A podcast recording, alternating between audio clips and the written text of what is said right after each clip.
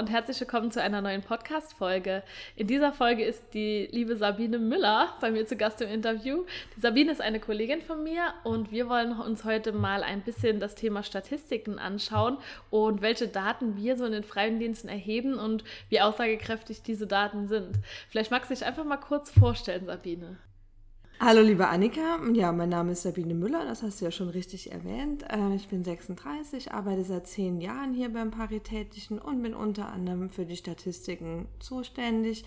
Seit circa neun Jahren erheben wir die große Statistik, was mache ich nach dem Freiwilligendienst mit unseren Freiwilligen und haben da wunderbare Daten mittlerweile schon vorliegen. Ach, sehr schön.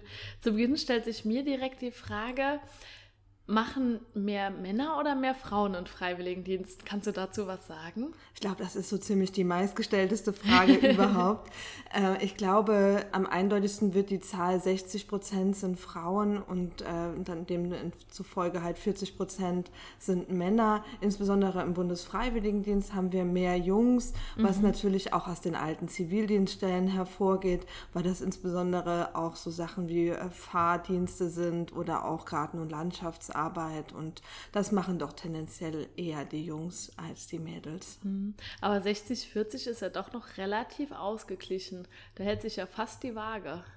Das möchte man meinen, allerdings kann man das auch sehr gut daran sehen, dass wir zum Beispiel beim Bundesfreiwilligendienst insbesondere mehr Männer über 27 ah, haben. Okay. Und ähm, ja, das äh, ist auch relativ spannend. Woher das kommt, weiß, wissen wir gar nicht so genau. Das wäre eigentlich auch mal noch eine ganz spannende Geschichte. Nur leider haben wir tendenziell mit den Jahren immer weniger Menschen über 27, die einen Bundesfreiwilligendienst machen. Die Freiwilligendienstleistenden, wenn die beginnen, was haben die denn dann meistens vor dem Freiwilligendienst gemacht? Haben wir dazu auch so Zahlen?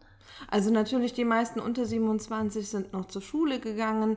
Wir haben auch äh, die meisten ähm, haben ein Abitur abgelegt und alle anderen, so ein paar waren dann noch im Praktikum oder im Auslandsjahr vorher. Die über 27-Jährigen waren eventuell arbeitslos vorne dran oder haben gearbeitet. Gerade die, die bei uns den engagierten Ruhestand machen, mhm. haben natürlich vorher gearbeitet. Mhm.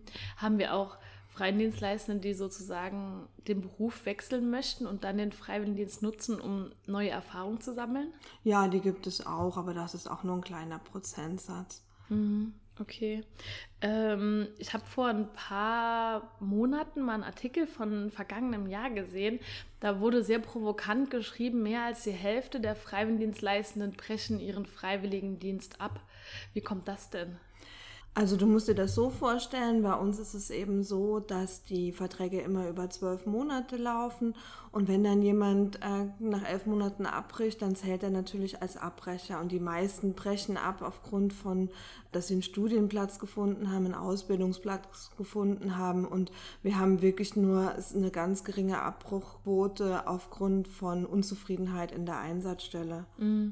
Das heißt, in diese Statistiken fällt dann wirklich jeder rein, der einen Tag weniger als diese zwölf Monate zum Beispiel gemacht hat. Genau so sieht es aus. Und deswegen ist diese Zahl auch so unfassbar hoch. Und das mm. wird mhm. natürlich gerne auch von der Presse mm. aufgegriffen. Ist halt schade, weil wenn die dann ja abbrechen, weil sie einen Studien- oder Ausbildungsplatz bekommen, dann ist das ja für uns eigentlich was super Positives, weil wir dann wissen, okay, es geht in dem Bereich weiter oder es geht in einem anderen Bereich weiter und sie haben ihren Weg gefunden. Genau, deswegen führen wir aber auch schon seit einigen Jahren die Studie durch, warum unsere Leute abbrechen mm. und konnten dann relativ zügig auch auf die Presse antworten und eben ihnen sagen, dass das zwar stimmt, aber dass sie nicht aufgrund von Unzufriedenheit, mhm. wie es eben auch in diesem Pressetext stand, aufhören, sondern dass die aufhören, weil sie eben eigentlich was Schönes ja gefunden haben, Ausbildungsplatz oder Studienplatz. Mhm. Ist ja doch was Schönes. Ja. Wir bieten ja ganz verschiedene Einsatzfelder ähm, an. Wie ist das denn mit, der, mit den Einrichtungen? Gibt es da eine grobe Verteilung, ob super viele in Kindergärten sind oder in Seniorenheimen? Lässt sich da auch so eine Tendenz erkennen? Ja, natürlich. Die meisten arbeiten mit Kindern und Jugendlichen, das mhm. heißt Kindertagesstätte, Kinderhort, Schulen. Mhm. Ähm, nur wenige arbeiten mit Senioren, ähm, wobei die Tendenz da tatsächlich auch im Moment steigend ist. Mhm. Ähm, wobei wir auch verschiedene Regionen haben, wo es einfach auch vermehrt Altenheime gibt. Zum Beispiel in Mainz haben wir irgendwie unheimlich viele Altenheime. Okay. Und ähm, in Saarbrücken gibt es jetzt zum Beispiel, glaube ich, nur drei oder vier Altenheime, wo man bei uns ein Freiwilligen Freiwilligendienst machen kann. Mhm. Und ähm, ansonsten arbeiten aber auch relativ viele in der Behindertenhilfe. Okay, da haben wir ja auch ganz, ganz viele verschiedene äh, Einsatzstellen. Gerade die Lebenshilfe ist ja da immer sehr stark vertreten oder äh, in Mainz auch in Betrieb. Genau. Wir haben ja genau. auch immer ganz viele äh, Freiwilligendienstleistende. Richtig. Wie sieht es denn mit den Aufgaben aus? Lässt sich da auch ein Schwerpunkt erkennen? Ja, eigentlich so wie man es auch vermuten lässt. Das sind die klassischen sozialen Aufgaben mhm. von äh, pädagogischer ähm, Begleitung mit den Klienten, aber auch die ähm, Pflege ist immer mal wieder mit dabei. Also schon so das, was man eigentlich auch von einem Freiwilligendienst erwartet. Und gerade im BFT ist es ja dann auch noch so diese gärtnerischen Aufgaben, die dazu kommen, die technischen oder auch Verwaltungsaufgaben, äh, die dann on top sind. Aber da ist ja, glaube ich, immer noch tendenziell weniger. Genau, das sind in der Regel ganz wenig Aufgaben. Mhm beziehungsweise ganz wenig äh, Leute, die in diesen Aufgabenbereichen arbeiten. Mhm. Wir erheben ja auch immer eine Studie oder eine Statistik zu der Zufriedenheit. Zum einen mit der Einsatzstelle, in der die Teilnehmer arbeiten, aber auch mit uns als Träger. Hast du da auch so Ergebnisse von den vergangenen Jahren? Natürlich, wobei ich dazu sagen muss, das machen wir tatsächlich erst seit zwei Jahren. Mhm. Ähm, aber da sind wir ähm, nicht überrascht, aber wir freuen uns doch sehr, dass schon fast 90 Prozent uns weiterempfehlen würden mhm. und ähm, die meisten Freiwilligen auch wirklich sehr zufrieden mit der Betreuung durch die Einsatzstelle und durch uns als ihren Träger sind. Also da sind die Ergebnisse wirklich mhm. schön. Natürlich gibt es auch immer wieder ein paar, die zum Beispiel das, die Höhe des Taschengeldes bemängeln mhm. oder ähm, dass ihnen sonst irgendwie was an den Urlaubstagen nicht gepasst hat. Aber in der Regel, die meisten sind zufrieden und deswegen sind wir das natürlich auch. Okay, das freut mich auf jeden Fall. Du hast ja gesagt, über 90 Prozent der Freiwilligendienstleistenden würden uns weiterempfehlen. Gab es da auch Gründe, wo Sie sagen, das war besonders gut bei Einsatzstelle oder auch bei uns als Träger? Also viele nennen auch die Themen auf den Seminaren. Also das heißt, dass sie einfach auch glücklich waren, dass sie äh, verschiedene Seminarthemen mhm. gemacht haben, dass sie in ihrer Gruppe sich wohlgefühlt haben, aber zum Beispiel auch mit den Aufgaben in ihrer Einsatzstelle, dass sie da zufrieden waren durch die Anleitung, die Betreuung fanden sie gut, die Wertschätzung, die sie durch die Klienten erfahren haben. Also da gibt es unheimlich viele Felder, wo man dann eben auch die Zufriedenheit spürt. Ach, sehr schön auf jeden Fall. Zum Ende habe ich noch eine Frage und zwar ist das, glaube ich, so mit die, die spannendste oder die wichtigste Frage meiner Meinung nach. Wie sieht es denn mit dem Einfluss auf den Berufswunsch aus? Was sagen denn dazu unsere Freiwilligendienstleistenden?